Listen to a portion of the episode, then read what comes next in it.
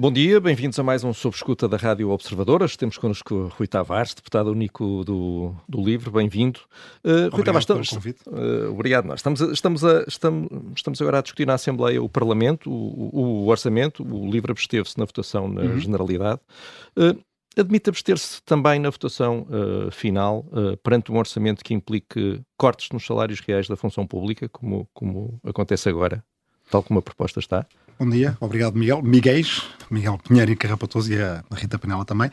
Um, o LIVRE deliberou em Assembleia que, tendo em conta o que é o nosso processo normal do orçamento, nós distinguimos a fase da generalidade, em que basicamente o que se diz é se queremos discutir o orçamento ou uh, se é para mandar para trás e deitar fora e passarmos a duodécimos ou apresentar-se outro orçamento, o processo da especialidade no qual estamos agora, estamos a apresentar ideias para que o orçamento melhore e a votação final global. A votação da Assembleia do Livro foi bastante clara, embora se calhar não tenha sido tão pública quanto uh, poderia ser, ou seja, não, não, não vi que ela tivesse sido uh, divulgada na sua Então explique-nos. Abstenção na generalidade, porque achamos que o orçamento deve ser discutido e deve ser melhorado, e se nada mudar, contra na votação final global. Não, nada, e, portanto, que é que é nada mudar? Uh, alguma coisa mudará, não é? Mas, Bem, mas, mas esperemos que sim. Mas muito concreta, esperemos que sim. Mas muito com, concretamente. Mas, é importante que mude alguma coisa de substancial, como é evidente. Mantendo-se, por exemplo, em relação aos salários, um corte nos salários reais na função pública, que é o que está eh, neste momento é proposto, mantendo-se este ponto em concreto, admite abster-se? Repare, a estratégia do orçamento é uma estratégia do governo. É, não fui eu que decidi e não foi o Miguel que decidiu. Certo, é, mas o voto do LIVRE é decidido e, portanto, pelo, o voto, partido. O voto do LIVRE não será um voto que tenha em conta conseguir mudar a estratégia global do orçamento, porque aí passaria para um voto a favor e não para um voto de abstenção. A estratégia do LIVRE tem a ver com mudanças substanciais para apoio àqueles que estão a sofrer mais com, os, uh, com o aumento do custo de vida, na alimentação, na energia, com o alargamento do uh, programa 3C, ou seja, Casa Conforto e Clima, de obras nas casas das pessoas. Sim, mas, mas só para, para perceber, mas, mas, portanto, um orçamento com uh, cortes nos salários reais, um orçamento com corte nos aumentos das pensões e um orçamento que tem como pilares fundamentais a, a redução da dívida pública e do déficit, pode ter a abstenção do livro.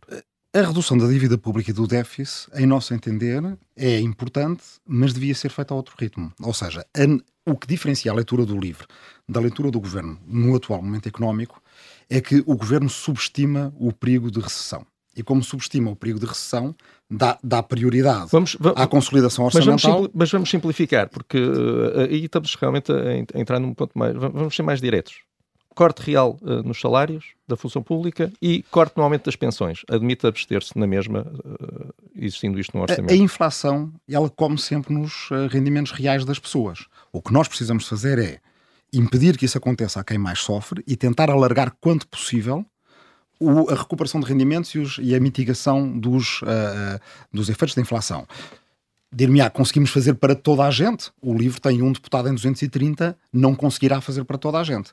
Conseguiremos assegurar que os mais vulneráveis não sofrem tanto com os efeitos da inflação e que conseguimos fazer com que as contas das pessoas batam certo ou possam bater mais certo no fim do mês, dando prioridade aos transportes públicos, dando prioridade, por exemplo, a ajudas no custo da energia, às obras na casa para poupar na energia, uh, tudo o que tem a ver com a família e com os gastos que as pessoas têm com, com as crianças e tentando que o mínimo de pessoas perca rendimentos. Isso aí são mudanças substanciais que terão que ser avaliadas pela Assembleia do Livre para perceber se mantemos a indicação de voto contra na votação global final ou se, pelo contrário, o governo cedeu com o peso que o livro tem e que o peso que o, que o, governo tem, o suficiente para que o voto passe de contra para a abstenção, ou, idealmente, se o governo mudasse a sua estratégia orçamental e, em vez de prioridade à consolidação orçamental, uh, pusesse prioridade à responsabilidade social, que também é uma maneira das contas do Estado só... certo, aí nesse caso até poderia teoricamente ser a favor, infelizmente não vemos isso acontecer. Deixe-me só interrompê-lo porque o Bloco de Esquerda e PCP, por exemplo, perante este orçamento, lá está mais uma vez, que prevê um corte eh, real nos salários, prevê um corte real nas pensões, que prioriza, prioriza, a redução do déficit da dívida pública, uh, críticas que também já fez aqui nesta entrevista, estes dois partidos, PCP e Bloco de Esquerda, foram muito rápidos a dizer que votariam contra este orçamento. Não seria mais transparente, admitindo, como, como já admitiu, que o LIVRE não tem poder ou não tem força eleitoral ainda para mudar o orçamento nesta, nesta forma estruturada e estrutural, não seria mais transparente que o LIVRE anunciasse já o voto contra? Mas o livro anunciou já o voto contra, quer dizer, não, fazer essa precisão se nada mudar de substancial. Mas já, portanto, eu, eu acho, assim, respondendo... Admitiu que, que, o Governo não vai mudar esta estratégia. Eu, eu Foi, estou... Foram palavras de, de Rui Tavares. Sim, é? mas é, seria difícil que um partido que tem o peso de um deputado em 230 conseguisse mudar a estratégia global do orçamento do Governo. Mas a, quando falamos de estratégia de orçamento, nós não estamos a ter uma discussão. O livro, pelo menos, nunca tem a discussão entre quem acha que gastar é sempre bom e quem acha que cortar é sempre bom. Nós estamos num momento muito peculiar da economia, que já não vivíamos há muito tempo, no qual o que é importante é perceber se fazemos uma interpretação boa desse momento e se damos a entender do livro, neste momento era preciso dar um cheirinho de acelerador à economia e não travar a fundo porque estamos na curva. E achamos que o governo pode correr o risco, se vier uma recessão, coisa que nem eu nem o Miguel sabemos se de facto vai acontecer, mas os sinais avolumam-se, de estar também a perder o controle, ou seja, de tanto querer a consolidação orçamental perder o controle do orçamento, como aconteceu no passado. Portanto, não percebe que o Bloco de Esquerda e PCP anunciem já o voto contra? Eu acho que, como perguntava por transparência, não há mais transparente do que aquilo que o livro fez. O que eu não percebo é quem, por exemplo, votou a favor de orçamentos do Partido Socialista. O livro nunca votou a favor de um orçamento do Partido Socialista. Que. Uh, cumpriam com as regras do Tratado Orçamental e tinham consolidação orçamental até para lá daquilo que este tem, este tem um ponto tem previsto um ponto de PIB de consolidação orçamental. No passado, em 2015, 2016, 2017, houve consolidações orçamentais até mais amplas, nos tempos de Mário Centeno, e aí o Bloco de Esquerda e o PC... Mas este é o primeiro orçamento aí, que prevê uma perda real de, aí, de salários e, Bloco e de, de pensões. E o PC, sim, mas temos que distinguir entre um, um, um orçamento que esteja numa época inflacionária e de guerra na Europa e orçamentos que, estavam em épocas de crescimento, ou seja... Portanto, é depreendo que, é, é, das suas é, palavras, que é, compreendem em parte esta, estas medidas do Governo nos salários e nas pensões. Mas eu acho que nós estamos a viver um momento em que alguma prudência orçamental não é errada. Estamos com guerra na Europa, não tínhamos isso antes. À custa de salários e pensões. Não, não é à custa de salários e pensões. Eu já disse qual é que seria a estratégia do LIVRE. A estratégia do LIVRE seria de apoiar, através dos rendimentos, a economia, a tentar evitar ao máximo que ela entrasse em recessão, porque achamos que esta estratégia do governo ela corre alguns riscos. No entanto, nós não estamos a discutir, como eu dizia há pouco, entre quem acha que gastar é sempre bom e quem acha que cortar é sempre bom. E eu creio que a maior parte dos portugueses entendem duas coisas. Uma, que o nosso país é um país socialmente frágil, que os salários são baixos no nosso país, que ter salários mais altos, ter uma economia de alto valor acrescentado, uma economia do conhecimento, uma economia que pague bem, é uma coisa que não se faz do dia para a noite. No entanto, a inflação apareceu do dia para a noite. E outra coisa que aparece do dia para a noite são as subidas na taxa de juro do Banco Central Europeu, as subidas na Euribor, as subidas na prestação de casa que tanta gente paga. E não há uh, uh, aqui, eh, quer dizer, em nenhum país do mundo, quem não esteja a reagir aos acontecimentos. Nós reagimos aos acontecimentos tentando antecipar-nos. Por exemplo, só, só para dar este exemplo, porque é importante, porque falei na Euribor. No caso da Euribor, o LIVRE foi o primeiro partido a dizer que as pessoas que queiram passar da taxa variável para a taxa fixa o possam Nós fazer vamos sem falar dessas propostas concretas do, do, livro, também temos interesse e, em perceber e, e as alternativas que o livro propõe. E, só... e, passado, e passado umas semanas vimos que o Governo foi atrás disso. O que nós queremos é que aconteça o mesmo no orçamento. E se acontecer o mesmo no orçamento, acho que todos ganhamos Precisamente, e uma das, das medidas que o, que o livro quer ver inscrita neste orçamento, pelo menos já foi assim anunciada, é a questão do passo ferroviário nacional uhum. uh, com um preço único para todo o país, como foi feito na Alemanha, acho que foi o exemplo que o livro uhum. deu era uma das concessões que o, que o livro gostava de que, que o governo uh, uh, concedesse, passando o, o, pleonasmo. Mas o ministro Pedro Nuno Santos já disse que isso era impossível. Uh, ficou convencido eh, com as explicações de Pedro Nuno Santos? Não fiquei completamente convencido. Uh, o passo ferroviário nacional, como foi feito na Alemanha, foi feito em regime de teste, três meses a 9 euros. Foi avaliado esse teste. É, aliás, uma metodologia que o livro gosta de seguir, às vezes até somos criticados por isso, pedir estudos, pedir projetos piloto, mas é a maneira certa de decidirmos, não é? É com dados. Uh, e os alemães decidiram agora que para um passe, ferro, um, um passe nacional, até é multimodal, não é só ferroviário, que o preço certo para eles seria 49 euros. Ora, aquilo que nós defendemos é que se avance na direção ao que é desejável, que é uh, no momento em que as pessoas estão com dificuldades em fazer o, o fim do mês bater certo com o fim do salário, uh, poupar naquilo que mais custa às pessoas e ao mesmo tempo ajudá-las a abandonar o, ministro o Pedro automóvel Santos diz que não há capacidade uh, de esse transportar é um, esses Esse é um problema real, não é? Portugal desinvestiu durante décadas da ferrovia e, portanto, há menos composições do que seria desejável para toda a gente que as precisa de procurar. E outra coisa que diz também o ministro Pedro Nuno Santos é que, no caso, por exemplo, dos alfas, dos intercidades, os comboios andam sempre cheios. E, portanto, se dermos mais oferta, não temos onde pôr as pessoas. No entanto, onde se pode fazer o debate, e creio que uh, é aí que o podemos colocar, é que ainda há oferta ferroviária, nos regionais, por exemplo, há fora dos horários de pico. E o que acontece é que há muita gente que já foi expulsa não só das cidades, como até das regiões suburbanas. Eu, eu sou da Azambuja, do Ribatejo, e cada vez mais há, há, gente que mora na minha aldeia de origem, ou nas aldeias ali à volta, e vem para Lisboa todos os dias. Há muita gente que trabalha em Lisboa e vive em Tomar, por exemplo, que apanha o regional. E os preços do, ou do FlexiPass na, na CP ou de outros passos que existem por aí são muito caros. Uh, para, para andar na linha regional do Algarve, eu creio que vão 80 euros. Não são competitivos com o automóvel individual.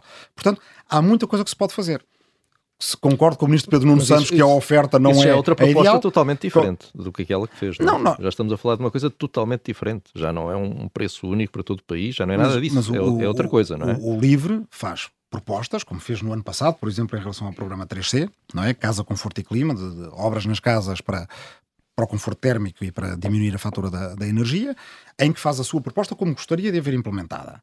E depois, isto em, em, eh, na vida, na política, é o natural discuto como é que pode ser implementado. Se me disserem, mas vamos. É, mas é irrealista. Miguel, se me disserem. Não é, não é uma questão de opção política, é uma proposta irrealista. Não, não é possível implementá-la porque não há comboios suficientes para meter lá as pessoas. Isso, isso, isso, diz o Miguel. Não, não, uh, diz o ministro, e, Pedro Nuno Santos, não digo eu, diz o ministro.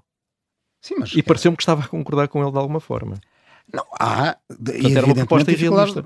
Não, não é que seja uma proposta irrealista, é que seja uma proposta que se calhar é realista de uma forma faseada, ou é realista com. Portanto, um... é irrealista neste momento. Quer dizer, podemos andar aqui às voltas com as palavras, mas, mas é impossível de aplicar. Oh, é? oh, oh Miguel, o, o, irrealista neste momento é sempre até ao momento em que passa a ser realista. O que nós sabemos é uma coisa: há muita gente que foi expulsa das suas cidades e até das regiões suburbanas, gasta muito em carro e em combustível. Nós temos que ajudar estas pessoas. Uh, um passo ferroviário nacional amanhã num preço reduzido seria o ideal? Evidentemente que seria o ideal. Começar por um passo ferroviário nacional que, por exemplo, funciona nos comboios regionais e que para resolver o problema de quem já tem o passo da, do, do, do, Intercidades, que as pessoas paguem uma taxa extra só. para poder andar no Intercidades ou no Alfa, repare, há uma coisa, se calhar o Miguel não sei se fez, mas que funciona exatamente assim, que é o Interrail. É um passe europeu uh, ferroviário em que, para certos comboios, para certos trajetos, paga-se uma taxa. E ninguém diz que o Interrail é irrealista. Ou seja, existe e depois tem modulações. Voltando a mesma aqui... coisa. Se calhar temos que fazer a mesma coisa no Passo Ferroviário Nacional. Mas o Interrail existe, não existe, não é irrealista. O Passo Ferroviário Nacional, lá chegaremos. Na, na, realidade nacional e olhando para aquilo que foi o orçamento para, para 2022, uh, eh, além de, de, uma das propostas que incluía exatamente essa questão de, da mudança para o interior e que previa que caso houvesse uma proposta de emprego para um dos membros do casal, o outro pudesse despedir-se e continuar a usufruir do subsídio de desemprego. E o alargamento também às vítimas de violência doméstica, uh, isso foi uma das propostas que o LIVRE conseguiu introduzir, uh, ou foi uma das bandeiras que reclamou no último orçamento, e isso deu à abstenção o voto final eh, do, do LIVRE enquanto abstenção. Entretanto, a medida está parada. O Bloco e o PCP tinham razão quando diziam que o PS não cumpre as suas promessas. A medida não está parada. Falta regulamentar, já estamos com um novo Orçamento de Estado certo, e ainda não houve aqui nenhum estamos avanço Estamos a discutir concreto. o novo Orçamento de Estado. Estamos no ano 2022 e, portanto, a aplicar o Orçamento de Estado de 2022. E nós estamos muito atentos à execução. Aliás, eh, isso permite-me é um acrescentar uma coisa pontos... à pergunta. Evidentemente, se nós estamos a discutir 2023 e se virmos até ao dia da votação final global que aquilo que conseguimos em 2022 não está a ser cumprido ou que o que não está a ser cumprido não tem boas razões para não estar a ser cumprido, isso influencia o voto final, porque ninguém... A questão é que o Bloco de Esquerda e o PCP também diziam sempre que estavam atentos à execução e depois as medidas não eram executadas. Pronto, mas eu acho que a esta altura do campeonato já se percebeu que o Bloco de Esquerda e o PCP têm a sua atitude, têm a sua maneira de estar na política, que é absolutamente legítima reconheça-se a legitimidade do livro ter a sua atitude e a sua maneira de estar na política. E, portanto, nós o que dizemos em geral somos muito transparentes em relação a isso influencia a votação no final global, no orçamento de 2023, sabermos se as medidas de 2022 estão a ser cumpridas, se não estão a ser cumpridas, se porquê. E estamos a fazer essa análise e estamos a fazê-la com, com o governo. Uh, e evidentemente não se constrói confiança para estar a discutir 2023 se aquilo que discutimos ainda há uns meses não estiver a ser implementado. Deixe-me ir às medidas em concreto, em concreto que a Rita me perguntou. Nós não conseguimos tudo o que queríamos em relação ao alargamento do subsídio de desemprego. De três categorias para as quais queríamos alargar o subsídio de desemprego, vítimas de violência doméstica, casais que se mudam para o interior e pessoas que apresentam um projeto credível de formação para acabar o seu mestrado, o seu doutoramento, para, para se qualificarem mais, conseguimos uma de três, as vítimas de violência doméstica. Deixe-me reservar, porque lá irei a seguir. Uh, em relação aos casais que se mudam para o interior, o que foi acordado foi uma majoração ao abrigo do uh, programa Emprego Interior Mais, está a ser implementada. Para as licenças de formação, que é o que foi conseguido para as pessoas que se desejam qualificar, está em discussão na concertação social agora em novembro e dezembro. E, portanto, esperemos que seja implementado o mais depressa possível. Para as vítimas de violência doméstica, em setembro, o Governo disse-nos que a implementação seria através de um decreto do Governo. E, entretanto, disseram-nos que, em posterior análise, do ponto de vista jurídico, perceberam que era preciso alterar o Código do Trabalho através da Agenda do Trabalho Digno, que, do Trabalho Digno, que está agora na Assembleia da República. O que nós desejamos e estamos a, a ver a todo momento é que a modalidade de implementação, que provavelmente tem que passar pelas duas coisas, ou seja, alterar o quadro legal para permitir uma coisa que é, apesar de tudo, uma mudança de paradigma, que é que a pessoa que foi vítima de violência doméstica possa dizer no seu centro de emprego, ele, e evidentemente, se tem o seu dossiê judiciário, se a queixa foi ou seja, se é oficialmente reconhecida enquanto vítima de violência doméstica, poder dizer eu tenho para conquistar a minha independência financeira e para poder refazer a minha vida, eu vou precisar de me desempregar e de ter o subsídio de desemprego. Ou que nas casas-abrigo, ou que as assistentes sociais possam dizer o mesmo às vítimas de violência doméstica. E relembro que só no último trimestre tivemos 9 mil casos e era, foi um recorde no nosso país.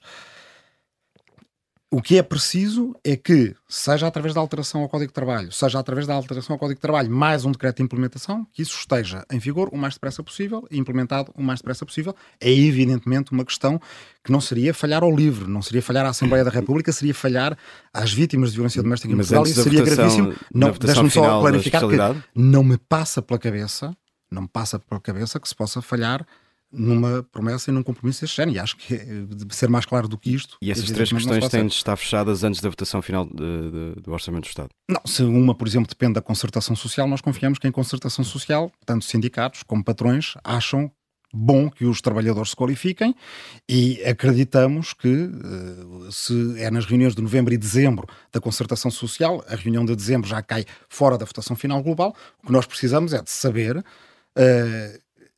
o que é que está a ser implementado, o que é que tem algum atraso e porquê, uh, e o que é que não conseguiu ser implementado e porquê. O LIVRE é um partido razoável e aqui à volta desta mesa somos todos pessoas razoáveis também. Vocês, quando não conseguem tudo o que querem de uma coisa, mas percebem que o vão conseguir com, com algum atraso, não fazem daí cair todo o edifício do que estão a construir. O que o LIVRE está a construir na Assembleia da República é um percurso que passa por credibilizar o partido e por defender propostas de esquerda verde europeia que as pessoas vejam como viáveis e que faça o eleitorado desejar ter em Portugal um partido médio, para começar, pelo menos, já seria bom, um partido verde europeu, como há na Alemanha, como há nos Outra... Países Baixos, como há na França. Para isso, temos que fazer um percurso e para fazer esse percurso temos que ter também fiabilidade e previsibilidade.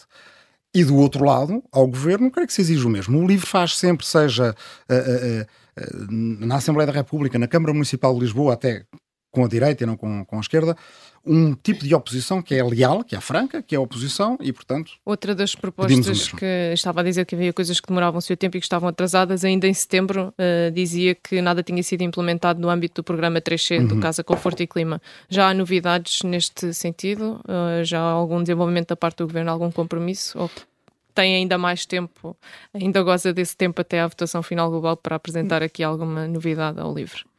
Eh, até há pouco, como eu estava a dizer ao Miguel, o programa 3C também é um programa em que vamos por partes a conseguir aquilo que o livro sempre defendeu. O que o livro sempre defendeu foi que uh, Portugal fizesse um grande esforço que ao mesmo tempo nos permitisse resolver um problema que nós temos em Portugal, que outros países já resolveram e que nós não resolvemos, e que é uma tragédia silenciosa que é haver gente a morrer no inverno em Portugal por tentar aquecer as suas casas de forma insegura, com braseiros, com grelhadores de sardinhas, quer dizer, todos nós sabemos que há a lamentar uh, mortes e não é nas zonas montanhosas ou muito frias, é nas áreas metropolitanas.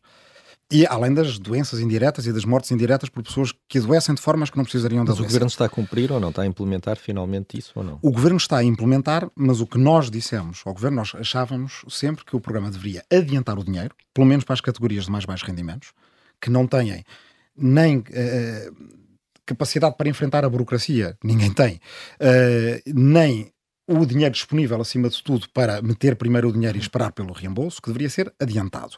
E até que se deveria considerar, como aconteceu em Itália, um crédito fiscal uh, que, por exemplo, as empresas do setor Uh, que isto também fomenta o emprego, Sim, pudessem elas próprias são conhecidas, não é? O e, portanto, que importa perceber é o que é que o e, governo deu resposta ou não e o que é que isso Aquilo que o, o governo deu resposta foi a partir do fundo ambiental fazer avisos no Vale Eficiência para as categorias de mais baixos rendimentos, que creio, ao abrigo do, do qual há uh, avisos de 100 milhões de euros, uh, portanto, já uh, públicos, que não estão a ter a toma desejada por parte das pessoas, como aliás nós prevíamos que. Porque a burocracia por, é o que é, causa e da a burocracia. de que fosse o Estado a adiantar o, o valor como o livro pretendia, não. Não vingou é isso. E é, e é por isso que queremos alargar o 3C. Mas, em, seja, mas a... em setembro estava insatisfeito, agora com a, com, com a implementação não, da não, medida, eu, agora já está eu satisfeito. Eu continuo insatisfeito e até lhe digo uma coisa: eu em setembro do próximo ano também vou estar insatisfeito, porque este problema não se vai resolver Portanto, do, o Governo do, não está a cumprir uh, aquilo com que se o, comprometeu o governo, consigo. Não, o Governo comprometeu-se com menos do que aquilo que eu desejaria. Está a cumprir com aquilo com que se comprometeu e vai agora ser lançado um novo aviso de 40 milhões. E está a implementar o, uma coisa que, que, que, nós queremos que seja implementada, que é o projeto Web Balcão, para que as pessoas tenham um ponto único no qual seja fácil aceder a estes programas. Mas nós também podemos melhorar as nossas próprias ideias. E uma coisa que nós não tínhamos no ano passado, mas vamos ter na nossa proposta deste ano, é que a Associação Nacional de Freguesias, portanto, são 2 mil freguesias em 3 mil, e e já conhecem as pessoas, ou seja, eles já sabem quem é que tem as casas com más condições e quem é que passa frio nas suas freguesias, porque estão no terreno, seja envolvida. E, portanto, para ganharmos capilaridade e a partir da junta de freguesia as pessoas poderem tratar disso. Sim. Vamos também. Vamos também. Espera, falar de outras esta, esta, esta, eh, mas esta parte é bastante importante. Há uma coisa nova de que se tem falado muito pouco, e, e até é pena, eh, que é o programa Repower EU. São mais de 700 milhões para uh, tudo o que tem a ver com a energia em Portugal. Quando foi o PRR, falou-se muito, houve o relatório Costa Silva e por aí afora, houve um debate público importante, no Repower não está a haver. O que o livro quer é que uma parte do Repower EU, uma parte substancial do Repower EU, seja para, em 2023, para o programa 3C. E, portanto, queremos que uh, essa parte seja pelo menos equivalente ao que já está nos avisos, que haja o adiantamento, uhum. Ou seja, que as pessoas recebam primeiro para fazer as obras e estamos a lutar porque o tal crédito fiscal de 10%, que nós sempre achamos que faria a diferença, porque aí põe as empresas do setor a irem ter com as, com, com, nos bairros, nas nossas cidades e vilas e aldeias e dizer às pessoas: olha, você agora pode renovar a sua casa, nós fazemos o serviço, o Estado paga e nós ainda temos um crédito fiscal de 10% e isto dá certo. outra velocidade ao programa, estamos a lutar por isso. Uh, uh, e mesmo assim não vamos Defend... ficar contentes em setembro do próximo ano. Uh, defendeu, defendeu a criação de um, de um fundo de apoio aos estudantes do ensino superior uh, e esse fundo uh, de apoio seria financiado através de, não percebi bem, penso que seria um aumento de impostos e não um novo imposto, mas um aumento que incidiria sobre as pessoas que, para usar a sua expressão, tenham beneficiado do ensino superior e que tenham uh, rendimentos muito acima da média, uh, foi, foi, essa a expressão que usou. Uh, Porquê é que só alguém que tenha beneficiado do ensino superior é que, é que pagaria este aumento? Duas coisas. Eu defendo um, um, debate sobre um novo modelo de financiamento do ensino superior. Não tenho as respostas todas em cima da mesa e não, não, não lhe diria agora hoje é exatamente assim que se deve fazer. Mas acho que há três pilares para um novo modelo de financiamento do ensino superior que são muito importantes, nomeadamente se quisermos verdadeiramente abolir as propinas, e eu quero verdadeiramente abolir as propinas. Mas não basta dizer vamos abolir as propinas amanhã, é preciso saber como aboli-las, ou seja, é preciso saber como financiar as universidades e como fazer isto de uma maneira que não seja disruptiva para o ensino superior, pelo contrário, que melhore o ensino superior. Os três pilares uh, que eu vejo, pelo menos em teoria, para um bom debate acerca deste assunto, e desculpe, peço já desculpa que a resposta é um bocadinho longa, mas é importante, ou seja, se entramos neste tema, não, não convém tratá-lo pela rama, é, por um lado, que as universidades tenham um fundo estratégico de investimento no ensino superior. Até tendo em conta uma coisa, Portugal daqui a uns anos vai deixar de receber fundos de, de coesão da, da, da, União Europeia como recebia. Então, se a Ucrânia entrar na União Europeia, o que todos desejamos, que a guerra acabe, que a Ucrânia recupere a sua integridade territorial e que entre na União Europeia, quase todas as regiões de Portugal, se calhar até os Açores, deixam de ser regiões pobres, segundo os critérios europeus, e de receber os fundos de coesão. Não vai deixar de haver fundos europeus. Vai passar a haver fundos europeus que são muito mais caros. Os fundos europeus a que normalmente a Alemanha tem acesso, a que os Países Baixos têm acesso, são mais caros porquê? Porque o Estado tem de comparticipar com mais. Pronto. E aqui chegamos Sim. às universidades. Se nós queremos que as universidades portuguesas tenham laboratórios de última geração, que construam edifícios novos, aquelas coisas que demoram mais do que os quatro anos de um mandato de um governo, que demoram 10, 15 anos, e se nós queremos que os reitores não tenham que andar a negociar ministro a ministro acerca disso, devemos ter um fundo estratégico de investimento no ensino superior. Ainda não é aquilo que o Miguel está a falar, mas é muito importante e é o primeiro. De onde é que pode vir este fundo de estratégico de investimento no ensino superior? Pode vir da atividade económica que beneficia com o aumento das qualificações da força de trabalho. Pode ser através de uma consignação de uma parte do IRC, pode ser, eu lembro que o, o, provavelmente o sistema universitário mais bem cotado de língua portuguesa, ou do Estado de São Paulo, funciona assim: há um terço do imposto sobre transportes de mercadorias, que vai para a Universidade de São Paulo, para a FAPESP, para o Unesp e outro, essa parte do sistema. E, portanto, isso liberta os reitores e dá-lhe um fundo aos reitores para eles precisamente irem a esses fundos europeus mais, mais caros e mais e então, exigentes. Mais. Mais o Estado assegurar as despesas de funcionamento das universidades, através do Orçamento Geral do Estado, e acho que pode ser discutido, porque as pessoas muitas vezes dizem porque é que vamos abolir as propinas e vamos pôr aqueles que nunca beneficiaram do ensino superior a pagar os estudos dos filhos de quem beneficia do ensino superior ou pagar os estudos de alguém que, fazendo o ensino superior, vai beneficiar com um emprego melhor e com um salário mais alto. E nós sabemos que este argumento não é um argumento completamente verdadeiro, porque muita gente faz o ensino superior e não tem um salário mais alto. Mas acho que pode ser discutido, ou é um debate que eu gostaria de ver feito e gostaria de aprender com ele, e se calhar estou errado, mas, mas acho mas, que portanto, pode fazer... Alguém, acho alguém, que, pode, acho, alguém que não tenha uh, frequentado o ensino superior, mas que tenha muito dinheiro, porque...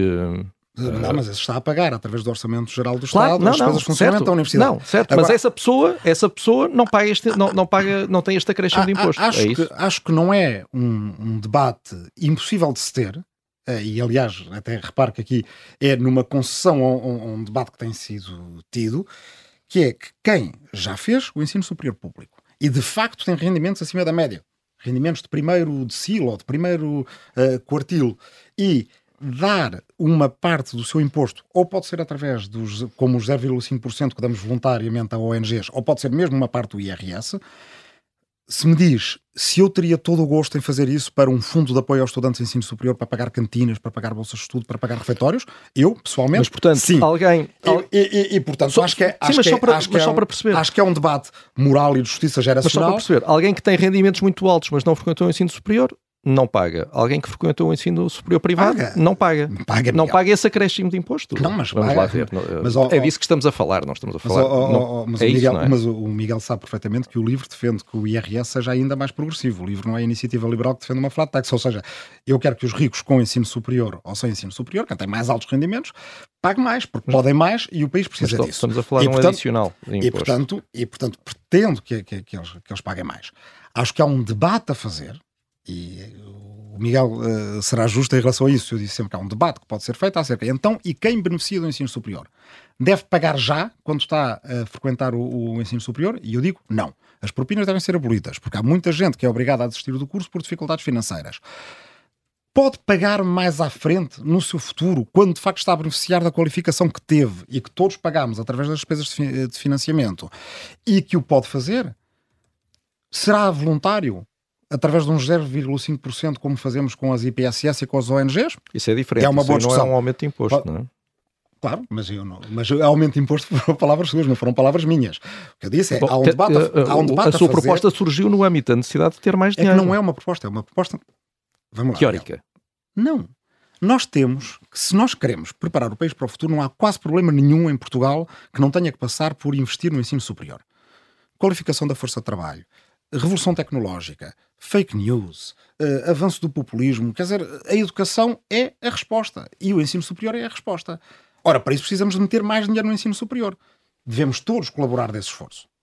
E eu quero que as propinas sejam abolidas. E quero fazer um debate no qual haja caminhos para que, abolindo as propinas, nem os reitores fiquem sem futuro à frente para poder planear, nem as faculdades fiquem sem papel higiênico para as suas despesas de, de financiamento, nem deixemos os estudantes mais vulneráveis, aqueles que precisaram de bolsas de estudo, como eu sempre estudei com bolsas de estudo, e não me importo se de facto for uh, do, do, primeiro decil de rendimentos de colaborar nas bolsas de estudo dos que vieram depois de mim. Eu acho que isso faz sentido moral e acho que é um debate que vale Vamos... a pena ter. Não é uma proposta, e como eu lhe disse logo no início da sua pergunta, mas uh, diga-me uma coisa: se achasse que não era um debate que valesse a pena ter, não me tinha feito tantas perguntas sobre o assunto. É um debate só, só tem valor, perguntas... não é? E portanto não, é por sim, isso. É só é, porque é, estamos de acordo em relação a que é um debate que tem Levanta muitas dúvidas. Ah, certamente que sim, claro. Então, mas eu quando tenho dúvidas, debato. Vamos avançar para, para outra questão que, que, tem, que tem levantado e, e, não é de agora. Defende o aumento das pensões de acordo com aquilo que está previsto na lei, o que implica uma despesa extra em relação ao orçamento que está, que está desenhado. Pretende financiar isso com um novo imposto, ou pelo menos é uma das formas que sugeriu, que, de acordo com a sua proposta, incidiria sobre empresas com lucros muito altos, mas que têm uma força de trabalho relativamente reduzida por usarem inteligência artificial, robótica ou software. A nossa pergunta é: que números tem na cabeça quando fala em força de trabalho relativamente reduzida e o que é que considera serem lucros muito altos? Portanto, que balizas é que tem para esta, para esta proposta? Nós temos a vida facilitada em relação a isso porque há um grupo de trabalho uh, do Ministério do Trabalho e Segurança Social a trabalhar nisso. O que eu disse ao governo foi o seguinte: porque é que estão a adiantar agora, é certo, uma parte das pensões, mas a deixar na incerteza primeiro, na incerteza às pessoas acerca de se depois em 2024, 2025 e por aí adiante as pensões vão ser atualizadas de acordo com a lei e agora quando deixar... tem um grupo de trabalho já está e, e, e, agora a deixar... concretamente como é que isso se... e, e agora a deixar na quase certeza que, uh, o, no fundo, que as pensões não, são, não serão atualizadas segundo a lei. A coisa correta a fazer, tanto do ponto de vista da confiança pública como do ponto de vista moral, é se acham que o adiantamento deve ser dado agora, porque agora estamos no pico de inflação, deem o adiantamento agora. Deixem em letra de lei que as pensões para 2024, 2025, etc., vão contar com esse adiantamento na sua base de incidência para fazer o cálculo das pensões futuras e que as pessoas não perdem. E apresentem o estudo que vocês próprios prometeram, e que aliás, de facto, aí estão há sete anos no governo e já deveriam ter feito esse estudo, porque já toda a gente sabe que o, que o mercado de trabalho está a mudar, porque já toda a gente sabe que se a segurança social for a segurança social clássica de há 100 anos, não é? Um euro do patrão, um euro do trabalhador, e está ali aquela caixa em caso de necessidade, num tempo em que boa parte dos trabalhadores vão ser robôs, nós vamos ter que rever a forma de financiamento da segurança social e o governo já teria tido tempo de fazer isso, mas dizem que o grupo de trabalho está a, está a funcionar e que os resultados estão para breve. Então, depois de terem esses resultados, vejam se através das novas fontes de financiamento do, do, do, da Segurança Social, que não sou só eu que falo delas, o Primeiro-Ministro fala delas. Mas a pergunta era, para o e livro, então aí, o que é que, o que, é, que é uma força de trabalho uh, uh, relativamente reduzida e o que é que são lucros muito altos que permitissem enquadrar esta proposta? Era a nossa pergunta nesse sentido. Não, isso estou eu à espera de ver do grupo de trabalho que o Ministério do, do Trabalho e Segurança Social tem a trabalhar sobre, sobre esse assunto. E temos que olhar para a estrutura da nossa economia, não, não estamos ainda na Califórnia, mas estamos a fazer um investimento muito grande, e todos os dias se fala disso, em relação a empresas que têm precisamente essa característica. E, portanto, Portugal quer subir na escala de valor em relação a essas empresas. Portanto, é a boa altura para cumprir com a lei tal como ela está, não deixar os pensionistas na incerteza, apresentar os resultados do estudo que o próprio governo está a fazer e aí assim fazer esse debate. Ou seja, porque o primeiro-ministro que nos disse foi uma coisa, uh, uh, aliás, com, com, com, com, números que não são muito convincentes, que é se eu prometer às pessoas, depois de uma semana de incerteza em que o PS disse uma coisa e o governo disse outra, se eu mantiver uh, os aumentos de pensão de acordo com a lei, os 26 anos que nós temos de digamos, de pé de meia da Segurança Social diminuem para 13 anos. Se isto for verdade, é uma coisa que deve preocupar toda a gente. Mas acho que o Primeiro-Ministro está a pôr o carro à frente dos bois. Ou seja, o que o Primeiro-Ministro tem que fazer é cumprir a lei.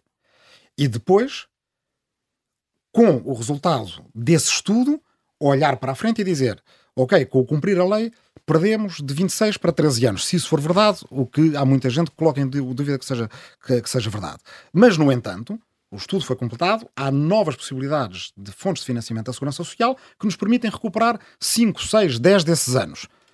Então aí é que cabe ao governo ser franco perante as pessoas e dizerem: ouçam, feito. Sim, mas, isso, mas, feita, mas, feita mas, essa, mas essa análise, mas essa análise do que, já, do que essas Tavares, fontes não, já conhecemos essa análise. não está feita ainda. Não nós já sabemos seja, e aí dizer, não é isso. Nós já sabemos de facto não dá para cumprir a lei. nós já ou sabemos, afinal dá para cumprir a lei ou dá para cumprir parcialmente. nós, nós, já sabemos que é uma preocupação de novos financiamentos estávamos a olhar em concreto para uma proposta que apresentou e tentar perceber como é que ela funciona e se ajudaria a resolver o problema. É só... então, e de que maneira? daí estas perguntas mais concretas não é? Ajudaria a resolver o problema? Sim toda a gente sabe, e economistas da esquerda à direita, com as mudanças no mundo do trabalho, se nós mantivermos a segurança social exatamente como está, cada vez uh, a inteligência artificial e a robótica vai substituir mais trabalhadores e não temos o suficiente para fazer, não podemos fazer. Uh, uh, no tempo das, uh, das empresas, das ciberempresas, uma segurança social como no tempo da Ford e das, das linhas de montagem. Portanto, ajudar, ajuda. Enquanto é uma análise que está a ser feita em todo o mundo ao mesmo tempo. Se vocês querem que eu diga exatamente, é uma empresa que tem cinco trabalhadores e que tem faturação de uh, e que é uma unicórnio que fatura mil milhões de euros uh, ou que tem uma capitalização de mil milhões de euros. Não vos vou dar estes números, não conseguiria dar estes números. Sou um deputado único de um partido, mas há um grupo que trabalha uh, a funcionar acerca disto. O que eu estranho é que o governo, antes de completar o seu estudo, já tenha dito mantendo a lei não dá quando a sua obrigação é dizer, não, a lei é para ser mantida, o estudo está para sair, vamos ver o que é que se consegue recuperar através de novas formas de financiamento. Provavelmente em 2023 não é suficiente para recuperar os tais anos perdidos. Mas com a evolução da economia pode vir a ser. E, portanto, é o governo que compete essa honestidade e essa clareza. O ex-ministro da Segurança Social eh, do PS, Javier da Silva, criticou essa proposta que agora uh, está, que estávamos agora a debater uh, e considerou um instrumento de conservadorismo que pode impedir a inovação tecnológica. Discorda dessa, dessa visão. Isto porque daquilo que, que estava a dizer agora e voltando à questão da segurança social, uh, parece-me que se abdicaria da prudência que este governo do Partido Socialista agora trouxe para cima da mesa e colocar-se colocar em causa a sustentabilidade da segurança social em prol de um estudo que deve ser feito e que não há garantias de que o resultado efetivamente uh, dê aquilo que, que o Rui Tavares agora dizia.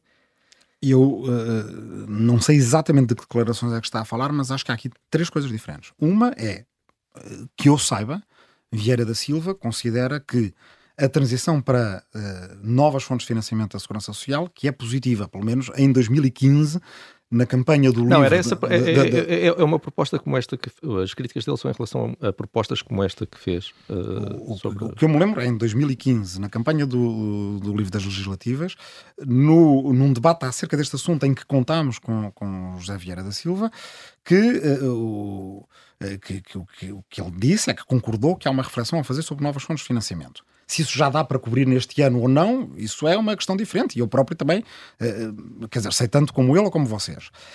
O que me parece que ele disse é que manter a lei que não tinha um fetichismo pela fórmula que estava na sua própria lei e que manter a lei não uh, seria responsável. Aí eu discordo dele. Eu creio que o que há a fazer é, se se considera que, dada a conjuntura inflacionária, é preciso fazer um adiantamento, faça-se. Não se deixe os pensionistas na incerteza, complete-se o estudo e venha-se a limpo perante as pessoas dizer uh, as novas fontes de financiamento ainda não são suficientes para, uh, uh, digamos, manter o pé de meia da segurança social como nós desejaríamos que ele seja mantido.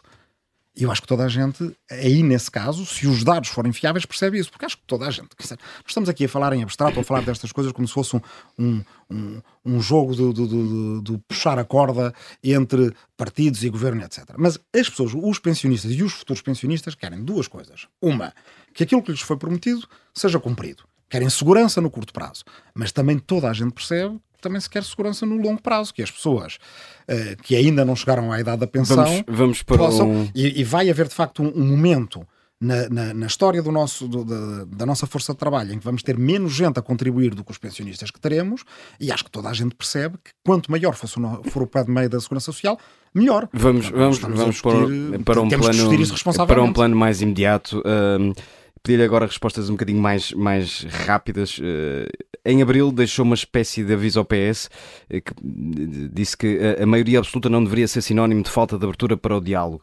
Um partido que chumbou 16 audições de 9 ministros em 6 meses uh, é um partido disponível para o diálogo? Eu acho que o PS tem que pensar muito bem na maneira como gera a sua maioria absoluta e a minha preocupação aí não diminuiu. Há sinais contraditórios. Uh, agora, eu devo dizer, o ano passado, as negociações para o orçamento, em termos de metodologia, não estou a dizer resultados nem conteúdos, porque não temos ainda conclusões, mas em termos de metodologia, no ano passado, eu eh, descrevi-as com um adjetivo um bocadinho lacónico, disse que foram adequadas, mas uh, tivemos que uh, ser públicos na imprensa a seguir a, audi a, audiência com o Sr. Presidente da República de que tínhamos pedido reuniões técnicas, ainda não tínhamos chamados, sido chamados para reuniões técnicas. Este ano, devo dizer, em termos de metodologia de procedimento de discussão do orçamento, as coisas melhoraram muito e já não diria só que foram reuniões adequadas, foram reuniões boas construtivas, atempadas, com os ministérios que nós pedimos. Noutro até... plano, estavas a dizer que eram, no, contraditórias. No, no, noutro plano, eu vejo o PS chumbar uh, demasiadas coisas de valor do LIVRE, uh, do Bloco de Esquerda, do PCP, do PAN, da Iniciativa Liberal, de quem quer que seja. Acho que não há necessidade. E às vezes pergunto-me, é falta de comunicação entre o grupo parlamentar do PS e o governo. Estão à espera que São Bento, São Bento primeiro-ministro, diga qualquer coisa para saberem se podem aprovar ou não. Dou-lhe um exemplo. O LIVRE tinha uma proposta importante no ensino superior que as pessoas que estão a, a trabalhar no ensino superior ao, ao, abrigo de um programa que é o Estímulo ao Emprego Científico, que dura em geral seis anos, que quando chega ao fim desses anos, se o programa é verdadeiramente estímulo ao emprego científico, que ao menos seja aberto um concurso, uma vaga e um concurso público na área em que a pessoa está a trabalhar. Não quer dizer, não quer dizer emprego garantido, quer dizer um concurso naquela universidade. Que uh, o dinheiro para essas vagas e para esses concursos seja uh, previsto no programa quadro que é assinado entre uh, a Fundação para a Ciência e a Tecnologia e as universidades e o próprio Ministério. Ora, esta é uma proposta razoável, pragmática, etc. Foi chumbada. Agora vimos anúncios uh, que vão mais ou menos no mesmo sentido. Acho ótimo, espero, e, que, e no, e espero plano... que venham a ser concretizados. Mas, por exemplo, aquela de que falámos há pouco sobre a Euribor, que o, que o livro apresentou, que as pessoas possam ir para a taxa fixa, foi aprovada. Não posso dizer que foi chumbada, mas o PS absteve-se, o PSD absteve-se, a Iniciativa Liberal absteve-se e o Chega absteve-se. Passou com uma votação incomum no Parlamento, que foi uh, Livre, PCP, Bloco e PAN. Portanto, 18 votos. Mas pronto, passou, está em especialidade, espero que venha a ser lei. O governo, nos debates com o primeiro-ministro, nunca sequer a mencionou. E agora vem com uma proposta que parece a mesma coisa, mas que ainda não garante uma coisa muito importante, que é que os bancos sejam obrigados a fazer oferta à taxa fixa. Mas, mas deixe-me. Uh... É isto desejável numa maioria absoluta? Não, não é. E acho que o PS tem que ter cuidado, porque nós percebemos que há grandes desafios porque as democracias estão a passar e que quem tem uma maioria absoluta tem uma absoluta responsabilidade de fazer a democracia funcionar à mesma, com abertura, com os outros partidos, porque senão o que pode vir aí no futuro é muito pior. Disse que há desafios e, importantes para salvaguardar e, proteger... à altura dessa responsabilidade, para... mas infelizmente não tenho a resposta. Eh, disse que era importante uh, estar à altura desses desafios e, e blindar a, a, a democracia. Deixa-me introduzir esta questão. No, no, mesmo período de tempo, portanto, nestes, nestes primeiros meses que, que António Costa leva neste novo mandato como Primeiro-Ministro, o Governo tem somado casos e casinhos e várias polémicas. Uh, falando apenas do mais recente e pedia-lhe mesmo algum poder de síntese. Considera, considera que Miguel Alves, secretário de Estado adjunto de António Costa, tem condições para se manter no cargo? Eu considero que o, o caso, tal como, e não gosto de comentar casos individuais, uh, como vocês sabem, mas é, foi a pergunta que foi feita. Acho que oferece muitas dúvidas e que tem que ser esclarecido. E que oferecendo muitas dúvidas também oferece dúvidas sobre a capacidade de Miguel Alves continuar como secretário uh, de Estado adjunto.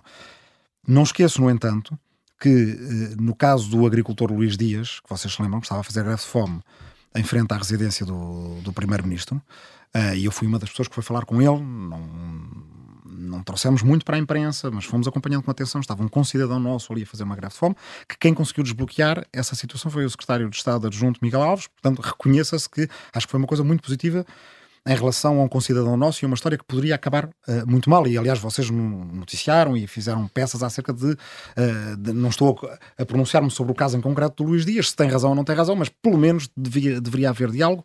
Não tinha havido da parte do Primeiro-Ministro, foi o que ele me respondeu em plenária. E lembro-se que até na minha face viu-se que eu fiquei uh, boquiaberto com essa concessão e depois foi o secretário de Estado adjunto que o conseguiu resolver e queria deixar aqui esta nota porque acho que foi uma ação política importante.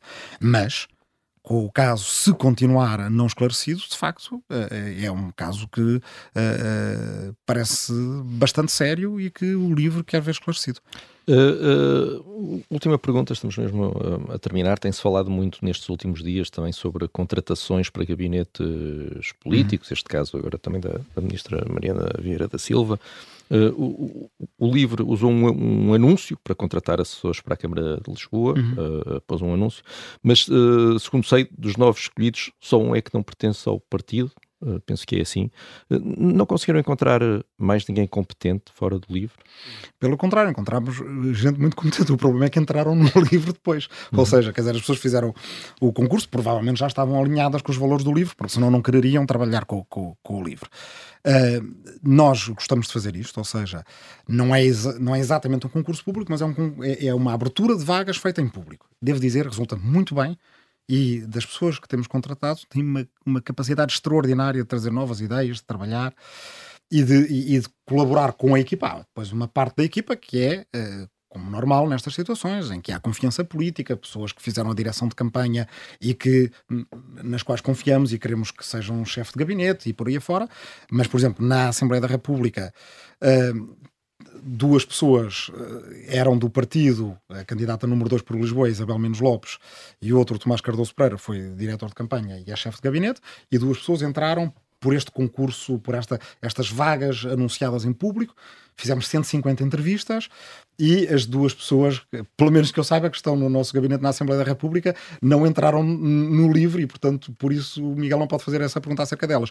Das que entraram na, na Câmara Municipal, depois quiseram entrar no livro, eu também não as posso impedir uh, e, e, também não, não, não vou mentir, não vou dizer que fico triste por isso, uh, mas quando foram contratadas não eram do livro, eu não as conhecia, conhecia-as durante a entrevista e têm trabalhado muito bem e ficamos felizes por ver que cada vez mais há gente a dizer sim ao livro.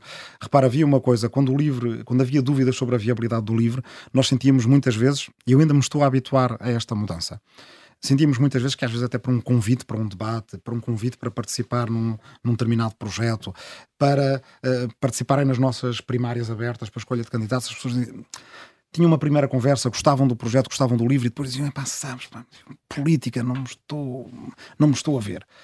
E hoje em dia as pessoas em geral dizem que sim que querem, eh, queres discutir novo modelo de financiamento do ensino superior, eh, és especialista na área, queres fazer parte de um grupo de discussão acerca disto e eu ainda me estou a habituar que em geral as respostas são sim e que aparecem 150 candidatos para uma entrevista para trabalhar no gabinete do livro e por aí afora. É sinal de que as pessoas acreditam uh, que a questão da viabilidade do livro já nem se coloca e que as pessoas acreditam que é mesmo preciso, que é essencial haver um partido da esquerda verde europeia que tenha relevância em Portugal. Rui isso é Tavares, é importante obrigado. para o nosso país, isso também é aquilo em que eu acredito. Rui Tavares, uh, uh, obrigado. Vamos então ficar à espera dos desenvolvimentos do Orçamento de Estado. está para, está, está para breve. Uh, foi mais um sob escuta com um líder, não sei se eu posso chamar assim, partidário. Eu sou, eu sou co-porta-voz, sou dirigente e co-porta-voz do partido. Co-porta-voz do LIVRE, Rui Tavares. obrigado e até breve.